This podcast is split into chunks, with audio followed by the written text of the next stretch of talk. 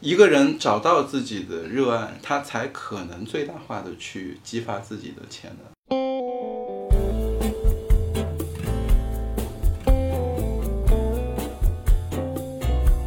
我们这些要赚钱的老家伙，在我们那个时候，有钱其实路有不钱是就问题 行。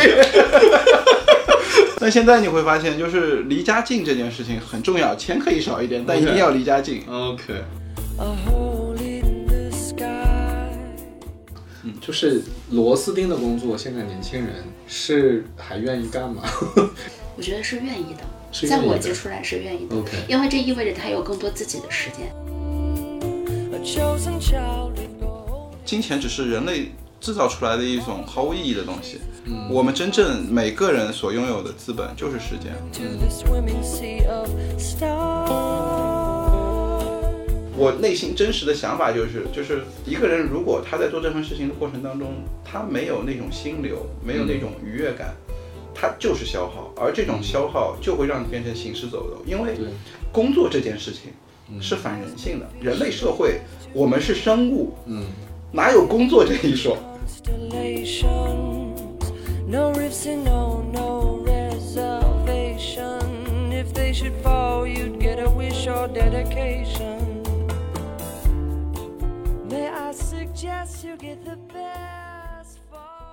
那个大家好，我是酸奶哥，这是新的一期酸奶哥问所有人。今天请了两位朋友，我们是三个人聊，我们聊一聊这个年轻人就业的相关问题啊。那请两位介绍一下自己好不好？好，那大家好，我叫于健啊、我也有个网名叫卧龙孟德，然后在公众号、在知乎、在抖音都能看到我的这些做的事情。嗯，大家好，我叫康雪，然后呃，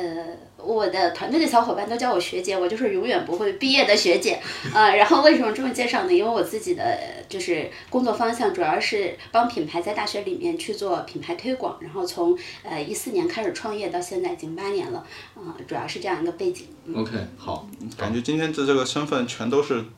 全都是这校个园雇主 方。 然后一群雇主方的人决定来讲一讲年轻人该怎么对的这个， 这节目一听就是要被骂的，你知道吗？没关系，我我有写一篇公众号，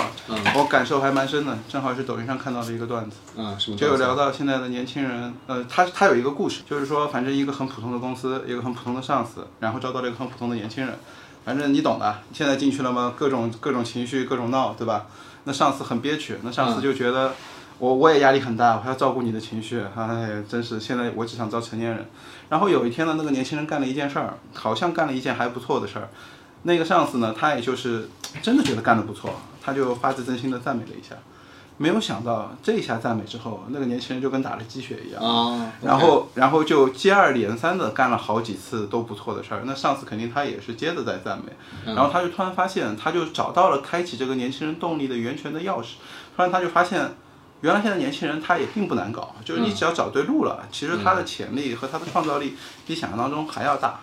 然后呢，这个现在的年轻人在很多公司里面任职时间都很短，那这个年轻人也一样，她有男朋友，男朋友来上海，那么她也拿到了上海的 offer，上海就觉得要离职了。然后他们走完了所有的离职流程，在他走到最后一关的时候，那年轻人突然跟他上司说：“我不离职了。”为什么呢？他上次有同样的问题就问到了嗯他，然后那年轻人就说：“ 我觉得我在外面找不到这么好的团队了，就是我哦太喜欢我们这边的氛围了。”然后我昨天思考了很久，凌晨四点都还没有睡，然后最后痛苦的做了这个决定。我想留在我们团队， 很对认真。然后，然后那段故事的演绎者就讲这段故事人最后讲完了，我觉得他总结的那个观点是打动到我的。是什么？他说的是年轻人现在其实核心的东西我不贵，其实年轻人他势必他的成本是不高的，对于对企业而言没，错我不贵，但是我很珍贵。啊，也就是说，你企业现在要把年轻人这种尊重和看见，需要那些。我觉那得些我觉得东西比以往任何的时候的企业都来得更重要， OK。哎他更希望得到这种感觉和这种 feel。我讲一个嗯听起来有点扯远的段子啊。嗯嗯我们家楼下有家小按摩店，嗯然后呢，老板娘做的挺好的，我就投了她一点钱，嗯， 然后我就跟她聊了 一下你还你还这么多产 业，关于招人的问题，嗯我觉得特别有意思。嗯第一，她告诉我，我们我住在大学路嘛，大学 路楼下所有的商家基本上基本上都用 Boss 招聘。嗯啊，原来 Boss 直聘应用这么广哈、啊，我你们你也现在有招聘不用博士直聘了 吗？我没有，我的人少，我还没用。我们公司现在是只用博士直聘嗯 OK 智联和五幺都不用。啊，看来就大家都用了嗯啊。第二个事情很有意思，他说他以前的那个技师是八零后的，现在技师都是九五后了，甚至零零后了。嗯，他们问的问题完全不同。八零后问的是这里客人多吗？给钱大方吗？工资赚多少？嗯他问的都是这个问题，是非常像我们熟悉的那个问题。对，九五后、零零后问的都是其他的技师多大年纪？楼下有酒吧吗？好不好玩？他问的是这些问题。是就是他们 care 的那个东西，真的是不是原来的那个纯物质层面的东西点变得不一样。啊？我觉得跟自己自身的经济条件，跟他关注的点啊有很大的舒适度方，面要求会大大的提高。是的我们这几年在招人的过程中，我们发现路程这件事情，有很大的变成为越来越多人选择工作很重要的一个条件。嗯，OK，就跟你说的，我们这些 要赚钱的老家伙，在我们那个时候，有钱其实路有程不钱是就问行题。。 但现在，但现在你会发现，就是离家近这件事情很重要，钱可以少一点，但一定要离家近。 OK，那上海这个明显先天不足，好多地方上班但都好但远。他们就可以等，嗯，但是我这有这个嗯启发，嗯就是以后我在我这个面试的过程中，我会告诉他公司附近有酒吧，呃，对，这个就你 是不用告诉他，你团建，你这个就是我的那 个老板娘自己也是摸索中发现的，她本来也不觉得这个重要，啊对啊后来她发现跟人家讲我的店楼下都是酒 吧，然后晚上都可以出去喝酒，我对们店里很开心，来一起出去玩，对，他们就来了。啊是的，那就比如说康雪，你觉得现在的年轻人可能在面试的过程当中，他们最看重的是什么呢？最看重的。我觉得其实在，就是因为上海这个环境，我觉得对，嗯，就是刚入职的人来说，生活压力还是有的。如果是外地的同学，他其实是分两个，一个是外地的，一个是上海本地。外地的话，他会先问薪资的问题。 OK，嗯对，嗯、因为。呃，我发现就是有很多时候，有的同学他说我不关注薪资啊，我就是来学习的，或者是我不关注我的上班的路程的时长，我现在就特别讨厌就别人那句话，我是来学习的。嗯，我遇到这种人，其实在我来说，我就想让他直接去等消息。呃，我不知道你是怎么看的，嗯就是以前可能我还能接受这种谦虚的态度，嗯，但我发现啊，我自己发现我的状态，我不太想教了，嗯就是我我已经觉得教对我来讲是一件很消耗的事情。哎，那我那我有一个问题嗯问你了，嗯，你说，刚毕业的年轻人如果没有教，他势必就是很多都不会嘛，嗯，那怎么办呢？哎，你又说到点上了。嗯现在的年轻人其实很多时候是可以做老师的， ，OK，因为我这半年在做内容嘛，嗯其实内容年轻人比我们懂得更多 OK 他们更了解这个平台的状态，他们明也白更清楚这个平台的属性，所以我不认为他来，我真的有那么多东西能教给他，我是需要的是他有那种探索和进取的精神，然后和我一起共同成长。 OK，就是你希望他是有一些能力能够带进来的，对对吧？对可以说有一些不行，有一些行，对吧是？不能说啥都不行来是学习，对吧？这是，种不你行。嗯就你进来我你理要解斗志了昂扬，你不我理能解就是了进来就是我我就是来学习一下。哎这个我我我们反正就闲开来扯嗯好啊，好就你讲到那个就是看经济状状况，看来自于什么地对方。对对，那个以前我太太曾经在一家公司工作，很有名的公司叫呃，他们是被一个资本投的，那个资本嗯叫 Three G Capital，、我不知道你听过没有？嗯就收了百威百威英博的那家公那家基金，他们很有意思，他们招人有个标准，他们旗下的公司什么汉堡王啦、卡夫亨氏啦、百威英博啦，他们招人有个标准，呃，忘了是哪三个英文单词了，意思就是穷、努力干活、聪明，就这三个标准。但穷是一个非常重要的标准，这三个标准很高啊，如果不穷，他是没有那个进取心和没有欲自信望心。的。然后这件事情，我原来不是在一家电商代运营公司工作吗？他们的 CEO 也跟我讲过几乎一样的话。他们那个公司在杭州，他说我们现在根本不看家在一二线城市的人，嗯，我们也不看名牌大学毕业的人，啊嗯，然后因为最后发现这些都不行。我就是要是的是的就我就是要家里比较穷的孩子，对然后是二本以下的学校毕业的，其实资质也不差，也聪明的，嗯，但是因为他们起步差，然后条件差对，所以他反而更加努力，愿意奋斗，对。但他那三点会把人框得很死啊。会因为你想，他每一点都极能，就你说的那个东西，在销售团队特别特别常见。嗯对呃，我我们为了后来剪辑不要更多的 BB 音，我们都不说公司名了。啊，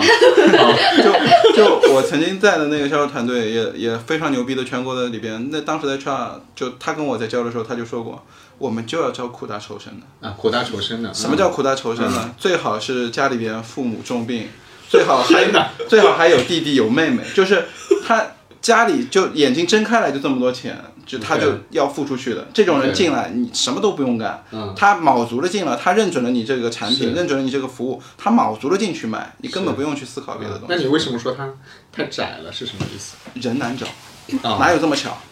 因为你要知道，你你有想过嗯吗？非九八五，非二幺幺，其实客观的有一点，嗯他在学习的竞争赛道的第一阶段，他是我不说失败者，至少是落后了是吧？至少是落后的人。嗯 OK 他的学习能力在应试的这方面已经输给一部分同学嗯明了。白？你要找出这一部分人当中超越他们的人，嗯我承认是有的，但这个对于你而言，这就在一群人里边是很嗯我觉得这难做真的是时代的变迁。嗯，你想在我们那个时候，这种一流高校里面的大部分的人是符合这个条件的。嗯，就是家里经济条件不太好，靠努力读书，对对对对对考来了北京、上海，对吧对对对对现在是可能这个就变成小部分了，对，时间确实也是的，就是因为越来越多的，其实为什么 K 十二发生这样的变化，嗯就是因为 K 十二再不这么变的话，其实你会发现这个圈层就固定下来就了一。直是固积雪的就是那一群人嘛，就化就你另外的一群人积雪已经没机会了。对，但其实现在的 K 十二的变化，我是觉得积雪的照样还在积，那一批不积的其实也没机会了。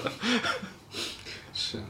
所以那这个事情就出现了一个错配嘛。你看，就是我们发现大部分的供给是条件很好，嗯，可能就因此而进取进取心受到了影响的人，嗯，但是企业依然需要那种很拼命啊、很努力啊，对吧？大家都希望找这样的人嘛。 那嗯这但个但我也在思考一个问题，那是不是以后这种人就不存在了呢？哪种人呢？就是酸奶哥说的这种很积雪、很努力，因为现在年轻人的躺平文化其实是对抗这种东西的。嗯，其实我对刚才说的那三个点我有不一样的理解，就是关于穷这件事情，在现在这社会怎么看？我对于穷的理解就是已婚和单身都叫穷，就是恋爱中的我这什么叫已婚和单身？没听懂。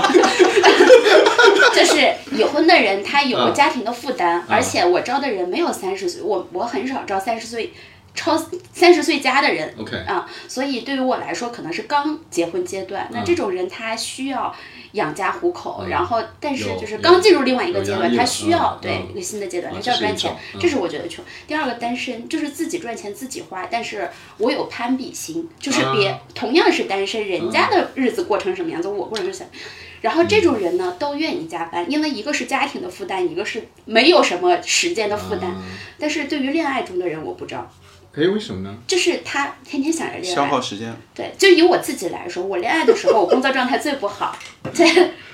有道理哦。但很难控制别人不要。 就对，人就家是人家生育以前歧视那个就是未生育的女性，你好歹还能问一下你结婚呃你你要你生小孩了吗？你结婚了吗？ 对吧？还可以预判，这个恋爱很难预判就啊。是现在在我的团队里有了一种文化，我们嗯现在就是我们部门九个人的组，一个已婚的男孩子和剩下全都是单身，他们恋爱的时间可能相互影响的哦。就说嗯我们老板也没有恋爱，挺好的，嗯说我们就管自己赚钱自己花，挺好 的。那你不是很苦？你为了你为了团队，要不 就是要一直假装要假没有装一直要保持这种状态，要不然就是 一直。对对对对对，但是我价值观导向还是对的。我说嗯该谈恋爱还是谈恋爱，但是对我来说，我在招人的时候，我其实不太愿意招恋爱中的人。嗯，那那你现在你喜欢招什么样的人？呃，我觉得我要的人其实首先是很复合的，其次是要一直能够学新东西的，因为对我来讲很多也是新东西。就是在你看来，其实他的学习能力很重要，学他习能力的很自我重要驱动能力很重要。对，更像合作伙伴，那不你不像是员工和老板的关系。嗯，那你怎么样用合作伙伴的这种形式来吸引他呢？嗯，我觉得有两个层面，一个层面呢就是工作的分配层面，就不是一个老板说我要做什么，然后你去帮我 follow 细节和执行就可以了。嗯，就是你得让他有主动的发挥的空间，对吧？就这件事儿我也不知道该怎么做，你你你觉得怎么做比较好？然后我们一起来商量，那比较像合作伙伴的工作模式。另外一方面，当然跟收入也会有关系。就我们从收入的角度，我们这种小公司也没什么股份不股份，就无所谓，也没有实际的资产嘛。但是我们可能会考虑，比如说像五分成啊这样的角度。那这样就嗯的有话收入就直接分，对然后大家也都知道大概这个对事情的运转模式。对的，对的，嗯，我前两天和我合伙人也在聊这个点，就是我们年纪也大了，我是 真大了，我四十三了，好的，对啊，然比我后小，比我小，啊，呃，你年纪也大，没有，就就我们在考虑，就是其实我们自己能扛的这个时间到底还有多久？然后，我不是说想把它经营成一个百年企业，但我们要考虑就是这个组织以后怎么更好的运营下去。结合现在的年轻人这个思考特点，嗯我是真的在思考，也许未来的合伙人制或者企业的项目分包制，也许这是对于我们这种小微型企业最好的出路。嗯，因为如果不是这样，你根本留不住人才。你会发现，好的人他一定会走，是的，尤其在今天的新媒体的内容环境里边，太惨了。我有个哥们儿，他做新媒体的团队，他以公司制的方式来做，他跟我不夸张的说，团队已经散了四 次了。就是因为这个团队，这个行业发展太快了，就团队做着做着就发现，我我做也行啊，我干嘛跟你打工？嗯对对吧？就对整体的一个团队消失，对很可怕的。对，实际上这个事情很早的时候，就是哪怕不到现在视频时代，就在以前公众号时代的时候，我们已经非常强烈的感受到了。当时 我在一家那个数字营销公司嘛，也是，然后当时我们有一部分工作是帮客户经营双微之类的东西啊，然后 客户经常挑战说这个文章写的不够好，嗯，然后我就问他说，那你要的好是什么样的好？如果是到那个级别的好，那你觉得人家为什么要在我们公司里给你写稿呢？ 那你这句话客户不喜欢听啊。对，但事实就是如此嘛，对不对？你说那种品牌官官官方的那种微信公众号，你要写到外面的专栏作家的水平，那人家就不会来帮你写了，你还不如投 KOL 算了，对吧？是，客户的想法就是找 Q 付 QC 的钱，然后出 QL，客呃户永远是这个期望。 对，出的是小编的钱，准确的说， 对吧？这怎么可能嘛？就做不到嘛。就到了那种内容时代的时候，的确就是个人的时代。我们公司现在也是遇到这个问题，所以我们又一直和客户强调的都是，我们就是做基础内容的公司， 如果如果要要达到更高阶的内容。我们不是内容公司，我们是技术公司。对，这个是一个必然的问题。当然，这也是我个人对这个事情的判断啊，就是说，我觉得现在的这个职业的走向，其实肯定是越来越多自由职业者，嗯个人能力单打的这种职业也会越来越多，对吧？ 会，对，所以公司会越来越小，可能，对吧？其实小而美这件事儿，其早两年我是不认的，嗯但我觉得这两年反而是有机会的。为什么有机会嗯呢？其实还是和内容营销起来有关系。就嗯每、今天这个时代是一个对内容创造者太好的时代了。对，包括前两天我在那个中职院校，就是和那批就中职同学们在聊的时候，嗯，我就发现一个特点。为什么我说新媒体时代年轻人一定是我们的老师？他们说的 UP 主我一个都不认识，一个都不认识。但他们说那些 UP 主都好有意思。你对你知道有个叫 A Soul 的吗？我知道。哇厉害你 a s o 是虚拟偶像团嘛？不对啊，对啊是那个谁投的啊？ ，B 站的。对他，啊他最早是那个跟王一博的那个经纪公司还是什么做对啊的，对吧？嗯那那你很厉害啊，还走在前 沿。因为我看到柳叶熙，我已经嗯很惊艳了。嗯但其实那小孩跟我说的是，其实没 A 错秀很早就有很了早对这东西，对不对？对，就柳叶熙只是抄他的，包括他们聊的各种各样的，就是在这个过程里边，我和那群小孩在交流的时候，我也是说，其实这是中职的一次很好的弯道，可能以后都很难有这样的机会。就跟你说的，这真的是一个超越九八 Y 幺幺最好的一个弯道，只是这个弯道会有多久不知道。因为九八 Y 幺幺那批人，当他们看到这个机会的时候，他们一样会上这个赛道。嗯，那在那个过程当中，他们的学习能力、他们的拼劲，其实会立刻的又展现出来。但是在这现在的这个阶段，可能有一些人他还意识不到，或者他意识到了，他又拉不下脸，或者是各种各样的顾忌和天赋，嗯都导致这件事情还没有立刻的发生，很很很内卷的一件事。我觉得这里面其实，呃，我有个观点，就是关于这个内容的从业者的这个观点嘛。啊就第一，我觉得如果平台真的能够做到算法推动，也就是说，我的确是把合适的内容推给想要看的人的话，那必然是这些你刚才讲的这些年轻人的机会是必然会出现的，对吧？因为，呃，我这么讲好像有点不对啊，但是 anyway，就是曲高和寡这件事情一直是存在的。阳春白雪永远没办法对话下里巴人，嗯对吧？就这个事情一直是存在的，所以它一旦被分层了以后，那必然就是你怎么可一个九八五二幺幺的人。他不是聪明就够的，他的对话方式、说话方式、他用词、他的表达方式，他就必然对接那个层面，他没办法对接占中国绝大部分的人群，对吧？所以这个是一定会一定会有 bug，这是这是第一点。第二点是说，没有考上名牌高校的学生，他只是在考试成绩上，在某一些理论学习上他赶不上，但不等于他们有一些方面的才能就弱，很有可能那些方面他也挺强的。相反，他们另一方面可能可能更强，真的对对，所以这些东西它就能更在这个上面是可以被发挥的，对吧？所以我觉得这个就是似似乎是个必然的，可能在内容赛道，因为有这样的一个平台，又有这样的一个趋势，所以可能现在的媒体人、个人 IP、内容营销这个里边会催生出很多的小而美，就有点其实特别像以前的公众号时代，嗯因为公众号时嗯代我我其实并没有去角逐进去，但因为在研究短视频的这个领域里边，嗯我看到的是很多人都具备这样的机会，而且这件事儿有点吃天赋。是就跟你说的，有些能力强的人，但一旦一个镜头灯光一来，哇，嗯那就整个人就也不说淹了吧，反正很不自然。 就那东西你你拍完你就知道它是不行的。嗯嗯，是的。那你怎么看待就是可能在接下来小而美这件事情，你觉得可行不可行？我觉得可行啊，就是嗯从我们公司自己发展的过程中，我就能感知得到。因为公司我们最开始是几个人，到现在一百一百七十多个人，其实这么我们多人啊对，就比如说从小而美到很大，啊然后再嗯重新回归到部门的小而美的这种过程中，其实现在按部门管理制来说，虽然很多公司都是这种模式啊，但是嗯对我来说，我经历过这个阶段，我觉得从部门管理比从公司大层面管理会管理的多得多，而且每个人的被关注度会很高，然后 OK 的能动性会更很高。我觉得这个方向其实挺好的。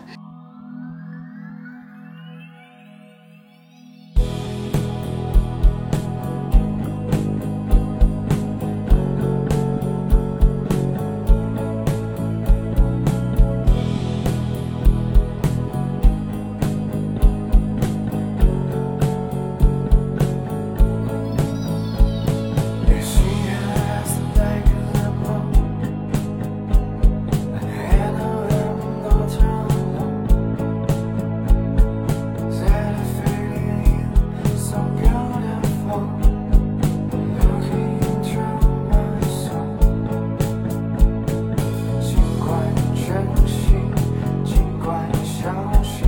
还是偶尔有点感到无力。尽情呼吸，尽情哭泣，蓝色的光留下秘密。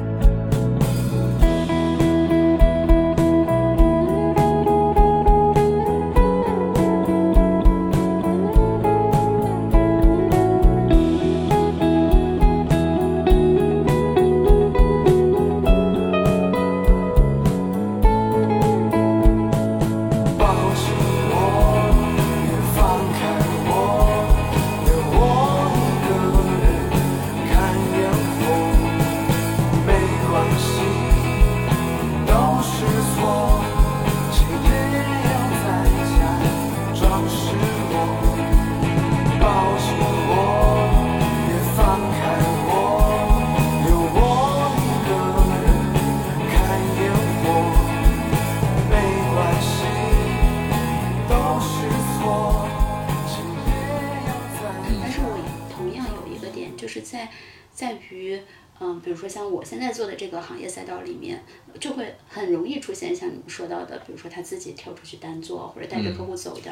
这种其实蛮多的。包括现在很有能力的一个人，我马上一月七号要迎来我们团队最好的一个女孩子的离职，这个就其种实人我特别就也想讨论的一个点，比如说我们前面我们两个，嗯呃我们算是同龄人了，我们我们都会说苦大仇深和穷，嗯但我真的是发现现在有一些好用的人，嗯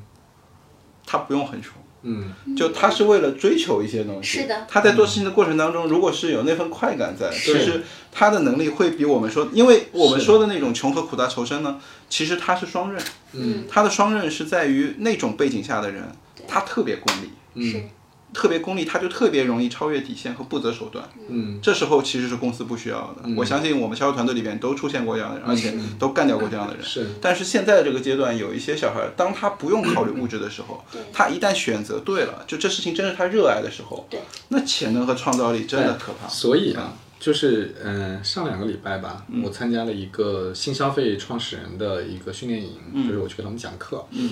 我觉得很有意思。就是过去的传统企业，比如说宝洁、联合利华或者是可乐什么，嗯，你跟他们去抢品牌的东西的时候。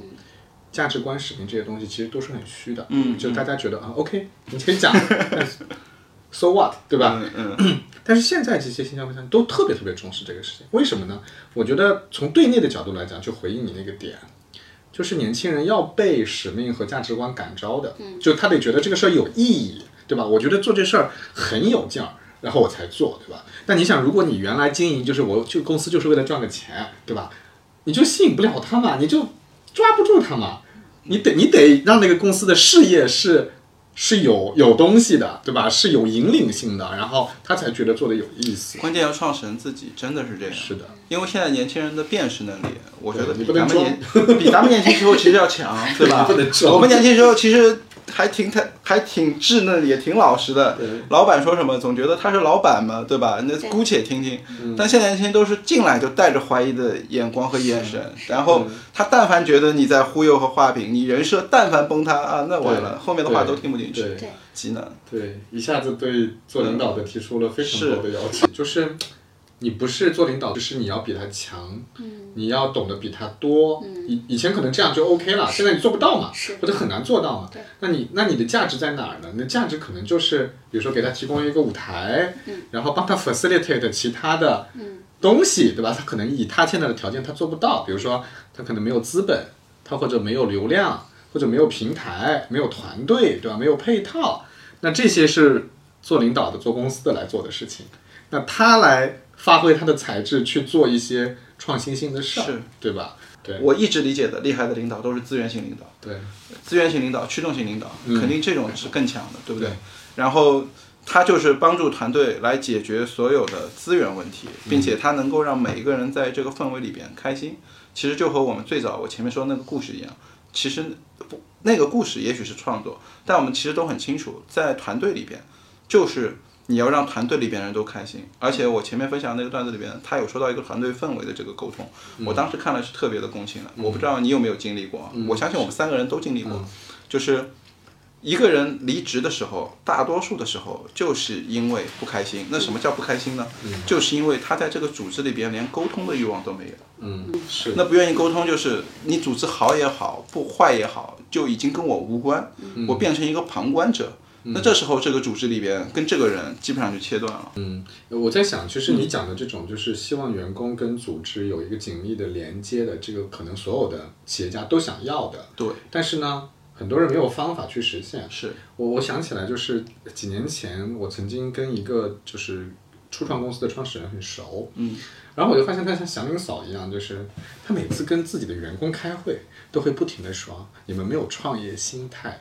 就是意思就是我多么辛苦，然后你们都是先六六点钟走人，对吧？他就不停的讲这个，我当时就很想跟他说，你凭什么要求别人跟你一样有创业心态啊？你又不给人家期权，又不给人家什么好处，然后你这公司全都是你自己的，是你要创业呀，不是人家，人家是来打工的呀，你凭什么要求人家创业心态？所以他这个逻就。他的想法，这个目标是很多人想要的，但他那个没有适当的手段和方法去实现，对吧？但如果是你前面聊的这个故事，嗯，我不知道那兄弟的公司还在不在，也不知道是几年前啊，还在，哦那挺不容易 的。因为我本来想说的哎换是了好多茬人了。呃，就因为他应该有迭代，嗯因为他如果不迭代，他一直是这个心态。如果他除非是资源型的生意，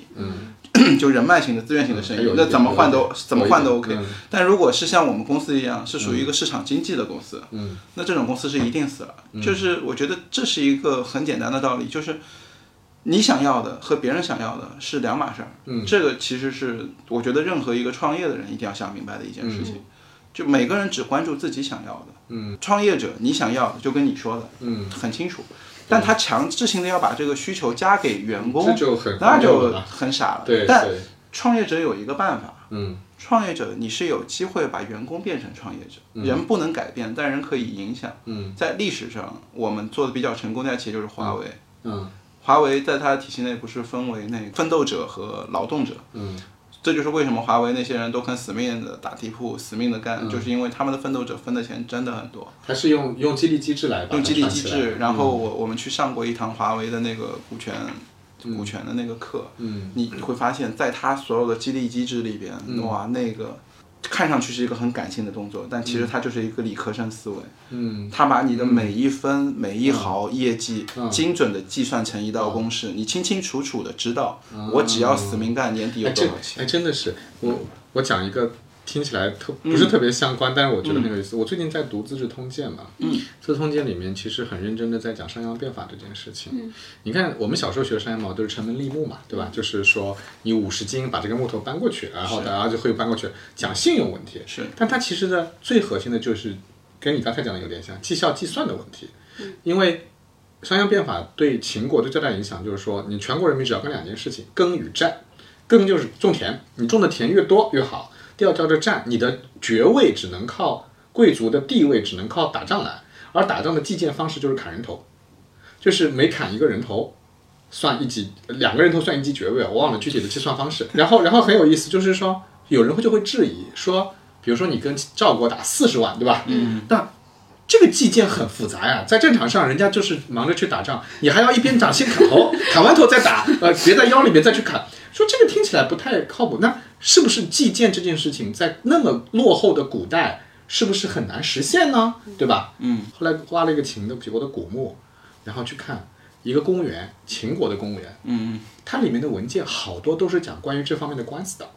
就是两个士兵为了这颗人头到底是你砍的还是我砍的，是要去打官司的。然后为了这个官司还要算很长时间，整个官司走完一套流程才能裁定是谁。所以说，为了一颗人头都能搞这么复杂，什么意思？就是只要你把这个制度定下来，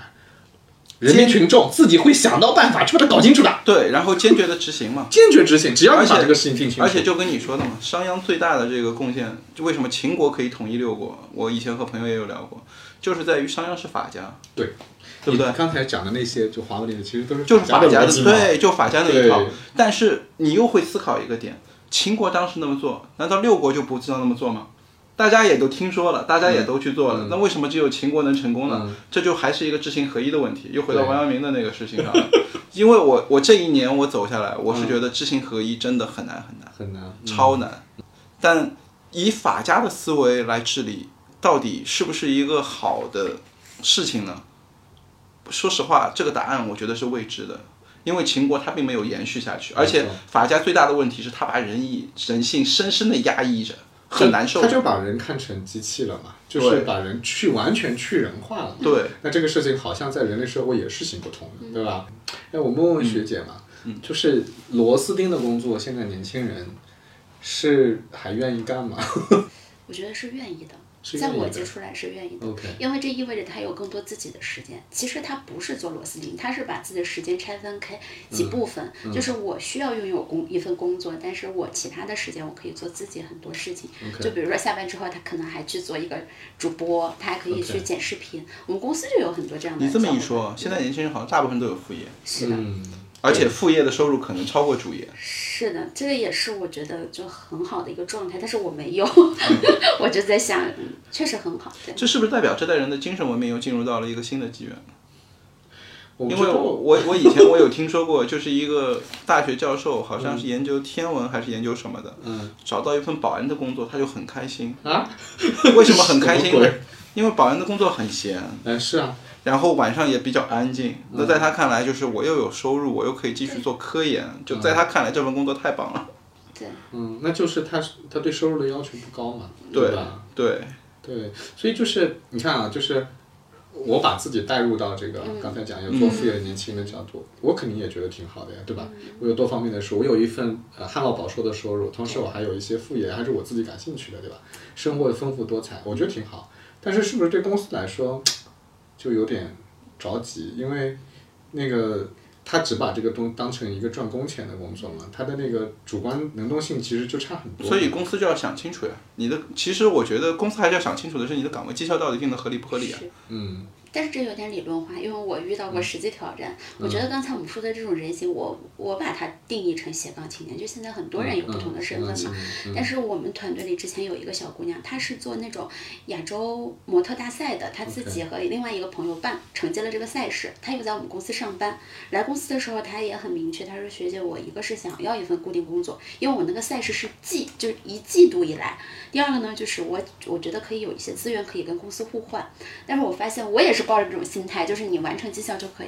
我发现一个问题，下班的时候这个工作还没有完成，他也会跟你讲，他说：“学姐，我今天晚上得去那个项目开会，这个事情我可以在家处理，但是我我要先走了。”那关于这个东西，它交付的质量其实是一个未知数，因为它没办法，精力是没办法做很好的分配的。然后再过了一段时间，就会发生他的项目和公司的项目冲突的时候，他没办法做选择。嗯，对，然后最后他选择了离职，我也很支持他，我、嗯我我感觉是其实蛮难。从我招人的角度来是说，我有点因为压很力嗯简单，你看斜杠青年就会出现他这是个的问题嘛。本来我是上班八小时干公司的事，对吧？是要打撞做一天和尚撞一天钟，然后其他时间我要写写个剧本或者干个啥。嗯结果你发现写剧本这个事儿赚钱挺多的，我是不是会在上班的时候也开始考虑构思剧本的事儿了？对吧？因他为我们要开始算，他们开始算什么时对候啊我的副业的收入能够和正业持平，嗯甚至于略少一点，我就可以他都能走够了接受是。的是对的，所以他可以去做螺丝钉的工作，倒不适合去那种就自己需要 那反过来 就是公司好像应该少一点螺丝钉的， 纯螺丝钉的工作啊。但其实我和年轻人在交流的过程当中，我一直是认为啊，就是这事情还是一个心态。嗯，一个年轻人如果他认为我领了你这个薪水，我就消极怠工，或者我就只做岗位上的这件事情，吃亏的是他。嗯我不知道这句话就大家认不认同啊？就是嗯为什么我觉得吃亏的是他呢？就是其实每个人的成本，在我看来只有一个，就是所有人的成本只有时间。嗯，金钱只是人类制造出来的一种毫无意义的东西。嗯，我们真正每个人所拥有的资本就是时间。嗯，公司其实是花了一个本来没有的东西去买了你核心的资本，但是你在这个资本上面，你自己如果不去获得成长，嗯，其实吃亏的是你。嗯，就公司而言，其实采购劳动力这件事情，一定就跟菜场买菜一样。大家都是想占便宜，所以公司大部分的时候都是压价的，除非那个行业真的特别卷。比如说现在有些主播，可能十万块钱一个月，但是还是留不住，就是因为那敢卷的公司，我开十五万，开二十万，反正先碾压别的对手。但大部分的行业其实没有这么卷的过程当中，公司都是希望至少是市场持平吧。那有能力品牌大一点的公司，比如说呃，我不能说品牌，那大一点的公司可能还会略压一点，因为别人也愿意。但不管怎么样讲，哪怕市场持平，大多数的组织一定都是给自己安全线的。你这个时时间卖给他都是不划算的。而在这个过程当中，如果你不让自己的能力去超越这份薪资的话，其实是每个人很快的就会到三十岁、三十五岁，包括今年的罗胖演讲应该也有说到三十五岁的这个点。嗯嗯去年我做的蛮多内容也一直在聊这个点，因为我发现现在在互联网行业、在数字营销行业，其实我们退休年龄提前了。嗯，如果你三十五岁，你还只是个螺丝钉，嗯，你后面怎么办啊？好可怕。 怎么办啊？真 真的好可怕，就你只能送外卖啊。我不是鄙视送外卖的地 方，而且送外卖的收入也不 低的。我知道， 对，但就当你只能干这件事情的时候，你你的出路很少啊。如果送外卖的话，可能会就是一直在送外卖， 就是你没有变化，你没有一个在学到新的东西你过程。你说的这一点我特别认同，就是你没有成长，对你在那一刻就停住了。对，所以我们刚才聊的是三十五岁只能送外卖，还有一件更可怕的事儿，我不知道你们有没有意识到，是什么？年轻人在送外卖。嗯，当他送到三十五岁的时候，嗯那怎么办？嗯他能干什么？继续送外好焦 虑啊！不是，这很可怕的。其实我觉得这就是为什么就国家一定要求，就是要立刻改变现在的这种社保，然后嗯不能签这种雇佣第三方、灵活用工，就是嗯因为其实这是一个很大的社会问题。那怎么办呢？所以假设说啊，我一直是认为，就我们做类似这样的内容，其实一方面是为了流量或者有自己的商业动机，但另外一方面也是自己的要有自己的一个发心。我一直觉得对内容本身就是布道者， 我们是有观点的嘛，就是对其实你是有自己的对观点对的，对就是想布道表达的。嗯就我和我公司的年轻人，就我们年终在聊嘛，我发现大多数人回馈给我的都是不知道今年自己干了什么。你不能一年一年没有变化，因为一个公司变化一定是来源于人，人不变化，我的公司是不会变化的。而且他不变化这件事情，吃亏的是他，因为我公司我可以找到变化的人，但是他就是他，他是唯一主体。如果年轻人他自己找不到自己每一年成长的这个痕迹，我觉得这件事情是非常非常糟糕的。哎，不过回到学姐刚才讲那个斜杠青年的那个问题啊，如果按照我们刚才讨论的那个逻辑啊，其实斜杠青年应该只是一个中间态，嗯，是个临时状态，嗯，就是斜杠最终还是要合并的。因为我自己的感受啊，就是我我算个斜杠中年吧。你看，我又做咨询，又又做自媒体，呃，还给人家上课，对吧？嗯。但我自己都强烈的这几年，我强烈的感受到，它最终必须是一件事儿，为什么呢？它必须是因为你的精力会很分散，然后你最终在以你的精力也不会比别人更多，但是你把这个精力分摊在如果完全不相干的事情上，你最终什么都做不好。那这个逻辑最后就是，你看起来好像我有三摊事儿都能给我带来收入，是但事实他们都会枯竭，嗯，所以最终还是要合并的。所以我觉得年轻人其实也是一样的，就是我上一个班还打两份工，嗯，但是我一定会在这里面最终说，哎，这件事情是我真的想干的，而且它真的能给我带来收入，而且真的是我擅长可以做好的。那慢慢的，它可能就会变成一件最重要的事情，或者是独一的事情。是。对其实你说的是一个做减法，对，我觉得斜杠斜杠这件事之所以就是很多人没法做，它大就是对大部分人来说是一个内耗的状态，就是我要对规划自己的时间到底在做什么，我还要判断这件事情对我来说的成就感是什么，因为你分散精力势必你的成长速度没有别人那么快，或者你自己感知自己没有那么强。嗯虽然就是花时间在每个事情上肯定都会有收获嘛，但是我觉得做斜杠不是最高效的收嗯是获的，对吧？是的，对我我自己感觉是这是样的子，是的，但我反而认为，其实人就是要斜杠。嗯，嗯为什么我会有这样的一个说法呢？就是，嗯、有一本书叫《基业长青》，你肯定看过。嗯我看过，嗯基业长青里边，其实它有规划过，人也可以和那些企业一样的规划，就是找到你的热爱，找到你的天赋，找到你的能力。嗯斜杠这件事情本质上其实是热爱，嗯我我的理解啊，嗯，就是一个人找到自己的热爱，他才可能最大化的去激发自己的潜能。嗯，而且大部分的时候，你之所以会热爱那件事情，是因为你擅长那件事情。对，因为你不擅长，你不会热爱的。因为做那件事情，你的正向反馈比较好，然后别人对你的赞誉比较多，然后你才会在这种正反馈的前进下，然后越做越好，越做越深。所以，如果你没有这样的一个斜杠之心，我觉得很多人一辈子是找不到那份热爱的，是的。因为热爱很难找。嗯，所以其实其实它不矛盾嘛，就是你是原来做这个事儿的，对然后你注意去发展你自己喜欢的事情，然后你做着做着发现这件事情对你来说意义更大，你就挪过去了，你就你就开始以这个事情为一个核心了，但是并不等于你放弃了所有其他的东西，就是很多人隐隐约约知道自己热爱在什么地方，但又跟你说一样，他可能觉得自己热爱也赚不了钱。对它那个探索的成本可能比较高，对，嗯就他很就很，我们我估计至少百分之九十的人吧，都是靠自己的手艺在维生。嗯，但是那份热爱都是想等到老了再说，但其实等等到你老了是没机会的。 但真的，我觉得这个点其实对年轻人还是挺有参考意义的，就是你要尽可能的在年轻的时候去触碰、找到自己斜杠的那个点，然后想办法把你斜杠的点和商业的点去做结合。其实如果没有看过《基业长青》那本书，我觉得都可以去看嗯看。然后那里边的三环理论适用于企业，也适用于个人。其实你光是想通这一点，我觉得就已经很厉害了。嗯，我年轻时候从来没有人跟我说这些，如果说的话，我觉得我傻乎乎的，可能还会被他忽悠，然后也许就做对了，做对了一些事儿，就缩短了一些试错试错的时间。嗯但是你看，人其实都是趋利避害嘛，这是一个很本能的反应，嗯就他不太愿意 take 风险，风险对吧？就是比如说，就像我们刚毕业的时候，比如说我面前有两份工作，一份工作可能是去阿里巴巴，嗯大家包那时候还是一个大家觉得卖杂货的地方，嗯，然后一份工作可能是去大企业，大部分人，绝大部分人哦，还是会去选择那个稳定的是、看起来很光鲜的工作的，就不太会去选择那个过于冒险的。所以嗯就是还还是有没有找到自己内心的声音？对，可能我觉得可能这代年轻人会比我们好，就是他们可能比较早的去关注这个事儿了。我们那时候好像很晚才会关注我到底要什么。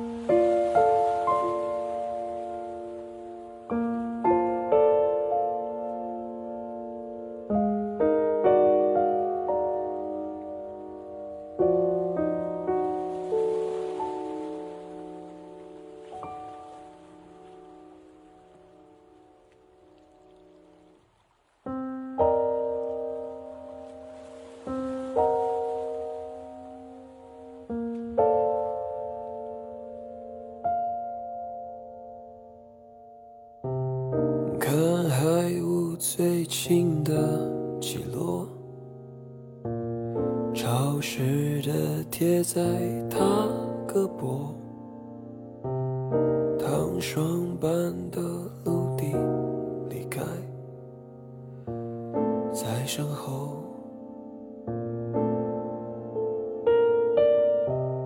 他不负责冲撞暗流。只是辨认病人航线和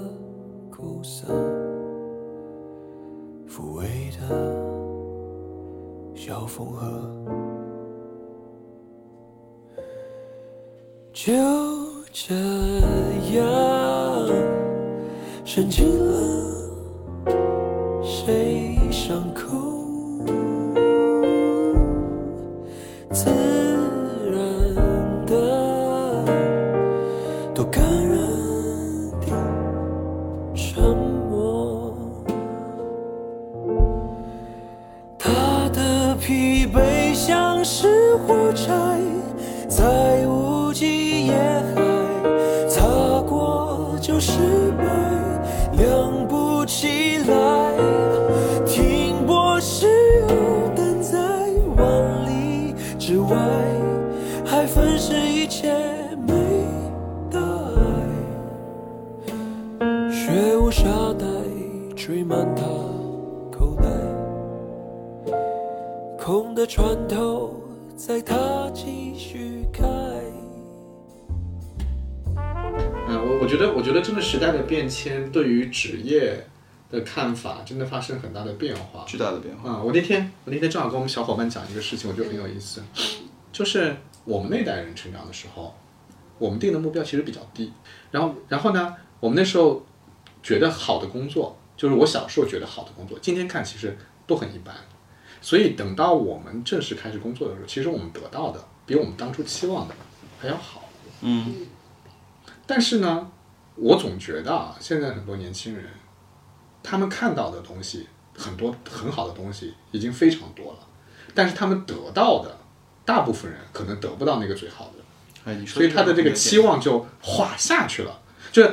我们是得到了超过了期望，很高兴，很幸福。他们是哎呀，那么好的东西我就是得不到，所以就会还是挺受打击的。和时代环境有关系。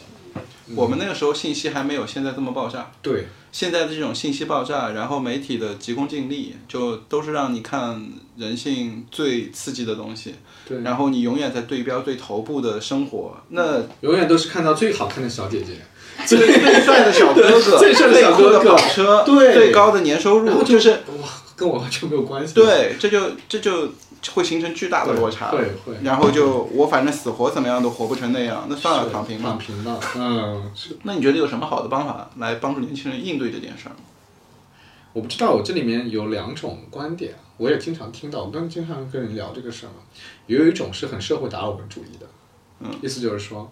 啊，你管那么多干什么？绝大部分人都过不上好的生活，绝因为人的欲望，人不是说我，比如说今天我们大部分人觉得的生活水平都比。当年的皇帝都要好，对吧？生活水平啊，只是指享用的东西，但幸福感肯定比不上。为什么呢？因为，因为人是要比较的，人永远都是要比较的。你聊嗯到了一个很关键的词，幸福感。你觉得幸福感是怎么来的？我现在如果采用社会达尔文主义的观点，幸福感来自于比较，嗯我过得比别人好，嗯，这就就是幸福。那你是和别人比还是和自己比？我觉得是我不是在说我的观点啊，嗯我是在说社会达尔文主义这样的逻辑里面，嗯就是跟别人比，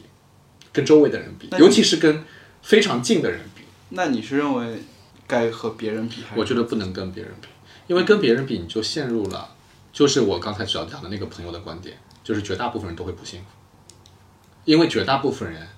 都没有办法到达金字塔顶端，所以你永远都够不着那个东西。如果你是以这个为目标，你永远不会幸福，对吧？这是这是这种逻辑。那我觉得就是，可能是到了我这个年纪啊，嗯就第一，我对于物质的需求大大降低了，就我不会觉得我一定要有什么什么东西我才能够幸福，对于物质的需求降低了。那这个时候幸福感来自于何处呢？我觉得幸福感来自于一方面你的付出对别人是有积极影响的，就你被需要这件事情，我觉得对我来讲很重要，对我个人而言很重要。那如果被需要不给钱呢？也没关系啊，因为我对物质的欲望已经没有那么高了呀。第二个其实跟你，我我猜跟你刚才想表达的比较像，就是它是个纵向比较，嗯，就是我是不是比以前更好了？这个好当然是很主观的啊，就是你的重心还是放在自己身上。对嗯对因为我有一期听那个圆桌派，嗯，你就看，就窦文涛和梁文道在聊，我嗯当时有有一段对话我印象特别深，就梁文道和窦文涛说，很多读者问我人生的意义是什么，甚至于有一些七八十岁的人都来问我人生的意义是什么，他嗯说我就被他问得很惭愧，我也不知道该怎么回答他，嗯但其实这件事情不应该是每个人想明白了再来活的嘛。或者你在活的过程当中，不是等到快要入土的时候还在思考这个问题，那很但是悲哀啊。但事实就是绝大部分人其实都没有想清楚对啊，生活的意识，而且我说实话，我觉得这个题是一个 ing 的嗯题，就是你说我现在，就算有个人说现在我明白生活的意义是什么了，但他的人生如果发生一些变他化，可能会迭代。他也会换，对，但但其实梁文涛他那段话背后，他还接了一个，他是觉得我们的大学教育，嗯因为我们大学教育其实还是尊师重道，然后嗯嗯，应该还有点偏应试吧。我们大多数人都是觉得大学读完了是到了终点了，嗯但其实大学读完了是起点，嗯那是才刚刚开始。所以梁文道鼓励的是，他说在大学里边，你就应该尽情的怀疑，尽情的追寻。嗯你至少在大学出来的那一刻起，你已经大致上明白我人生的方向在什么点。你再投入到社会里边来，来来拥抱这个社会，你也许才能够花十几年的时间找到你的意义所在。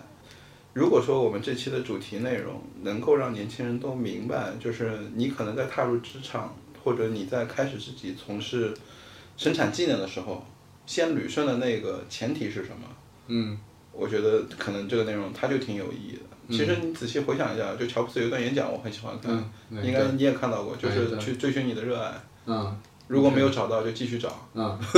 听上去是句废话，但我很喜欢那句话。我我内心真实的想法就是，就是一个人如果他在做这份事情的过程当中，他没有那种心流，没有那种愉悦感，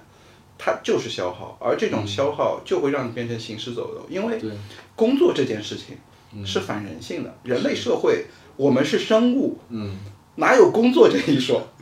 其实你，我不知道你有没有这种感觉，打卡上班制嗯本质上就是很消耗人的一件事没情。错，就是因为打卡的那一刻就累，然后临到打卡的那一刻，半前半小时基本上就没什么工作效率了。所以你知道吗？就是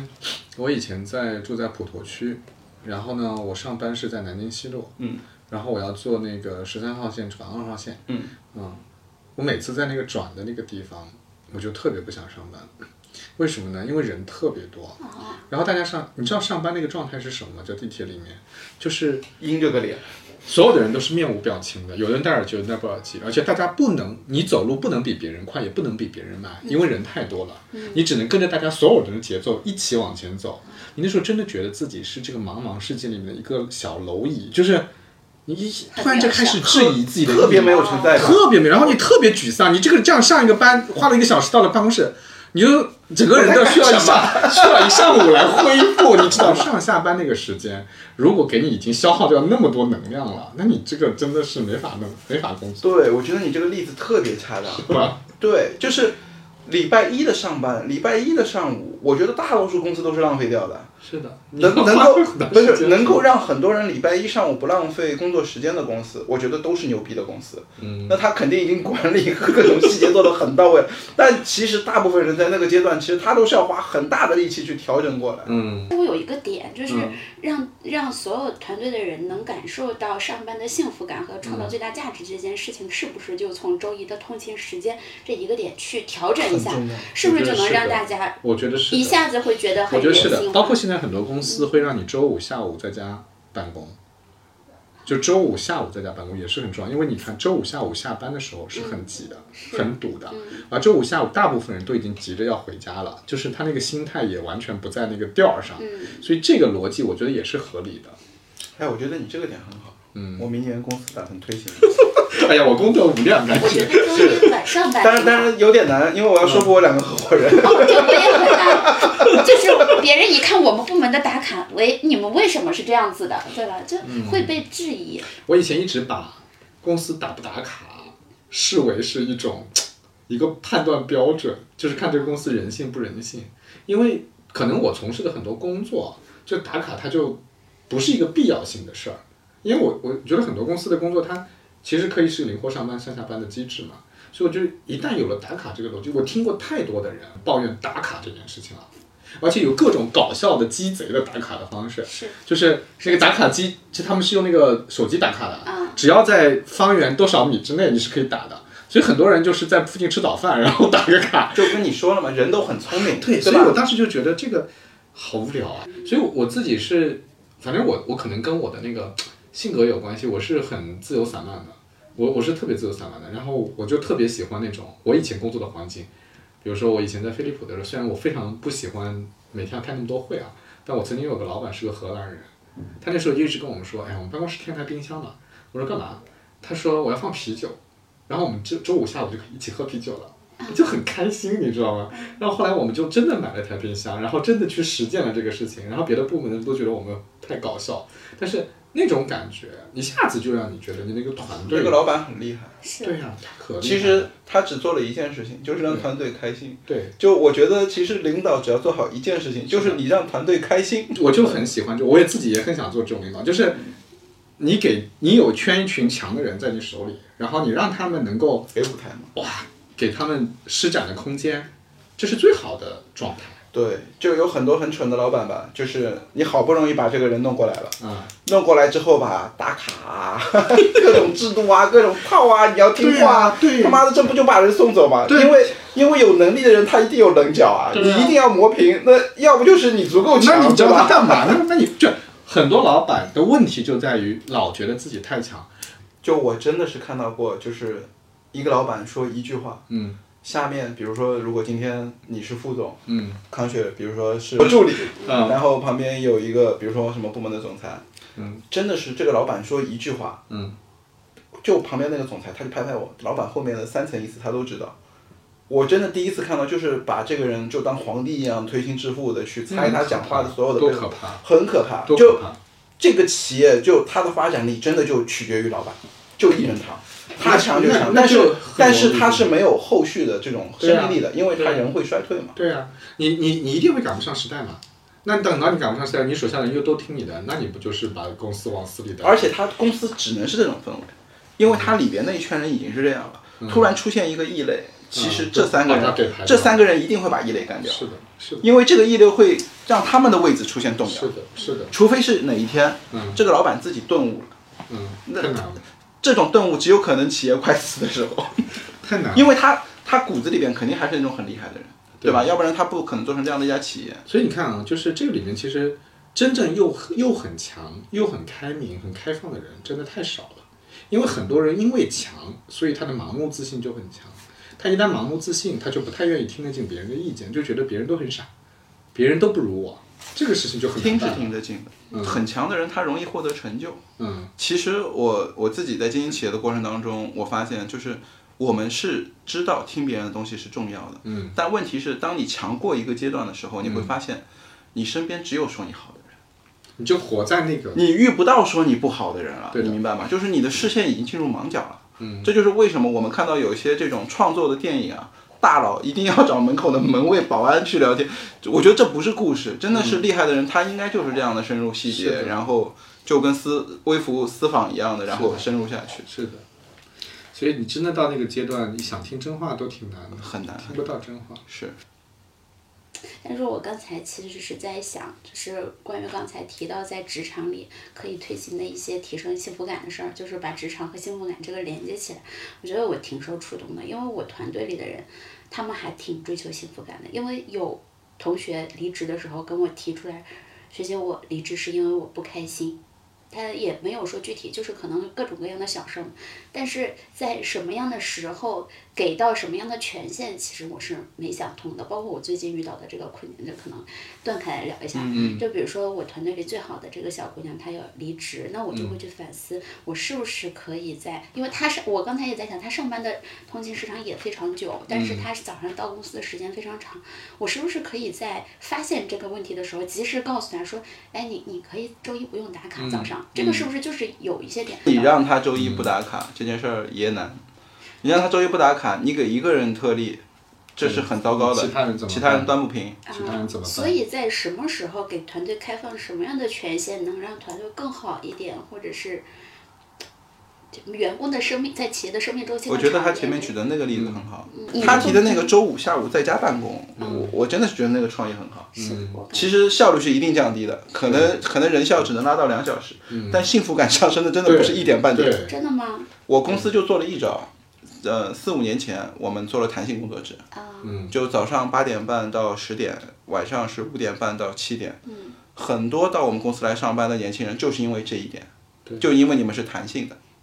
其实我在团队里推过很多有意思的事儿，这基于我我就是、有意思事儿也不能太多，对，就有意思事儿太多吧，本末倒置。来上班毕竟不是玩儿的。对，比如说我们上周有一个车厘子自由日，就是我们去那个盒马 X 店买了很多车厘子，因为我们办公室也有个冰箱，然后也有啤酒和车厘子，就是大家很开心，车厘子和草莓就大家都在吃吃吃。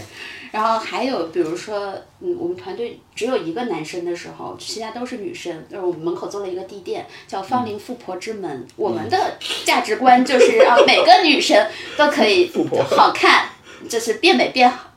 好看又有钱，就是可能就比较简单，是这种层面啊。那、大家的方向是一样的，嗯， 我就是二零一年二一年底，我和康雪吃饭的时候，那他哪说件事儿？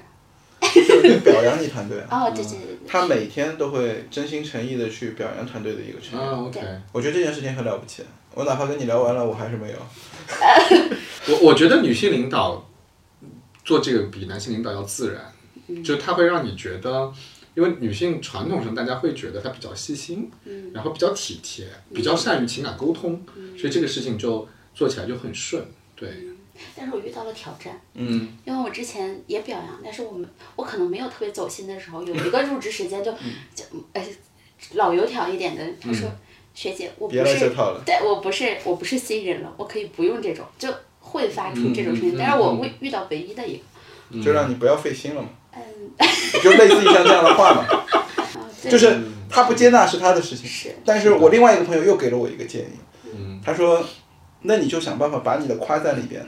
再揉更多的细节进去，个人化的东西进去，嗯，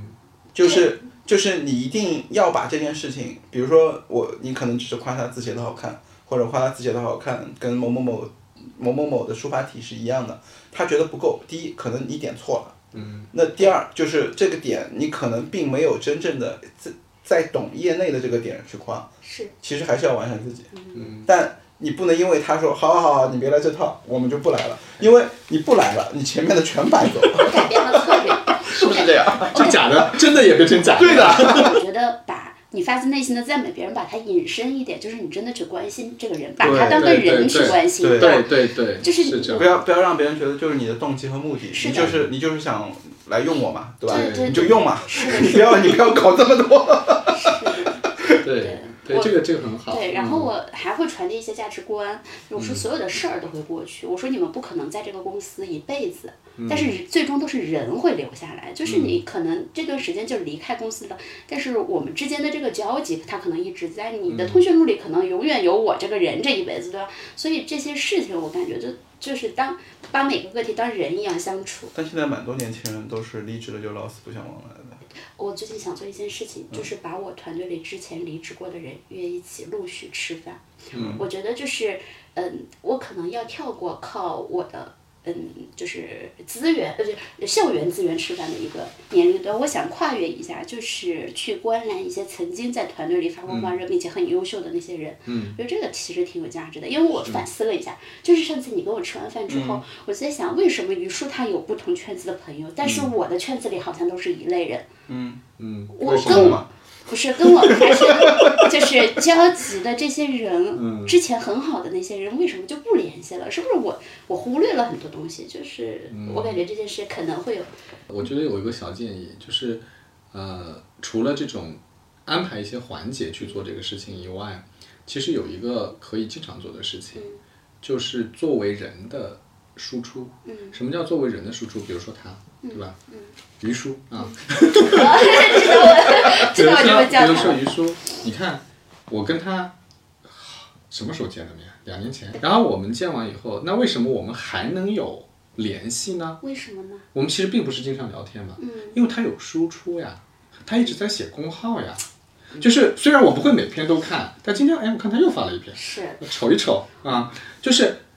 我遇到我我自己也写公号，我遇到过很多客户，很多人，他从来没见过我，但他因为经常看到我写，他觉得他跟我很熟，他有一种感觉说，哎，这个人跟我挺熟的，实际上我们俩根本不熟，是但他一直看到我在输出，嗯而且我的输出是个人化的输出，而且不他是输一个出比我质量高很多，就他频次低，但是 频率低很多但。但我但要他关注一下但他的但他的质量高很多。然后也没有可能我们有交集，是因为我有时候还会打赏，打赏打赏打赏是个很重要的动打赏之作。交，对，所以回到你那个问题，我觉得高管们可以有一些输出的空间，就是说，你们有没有一些地方是能让员工看到你们作为个体的输出的？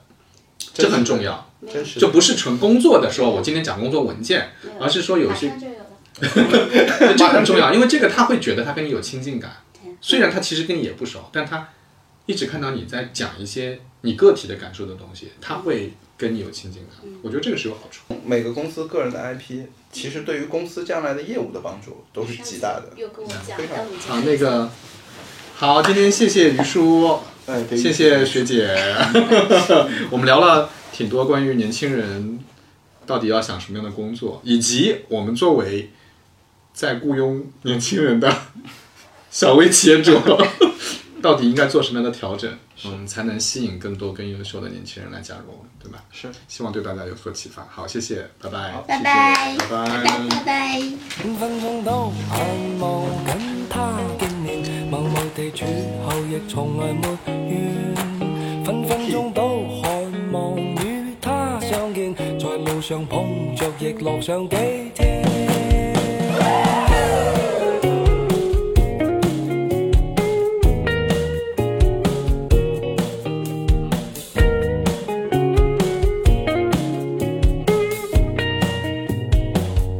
愛戀沒經驗，今天初發現，遙遙共他見一面，那份快樂太新鮮。我一夜失眠，仍只心裏現。問為何共他見一面，美麗印象似初戀。默默望着是，默默望着那目光似電，那剎那接觸已令我倒跌。分分鐘都盼望等他見面，默默地處後亦從來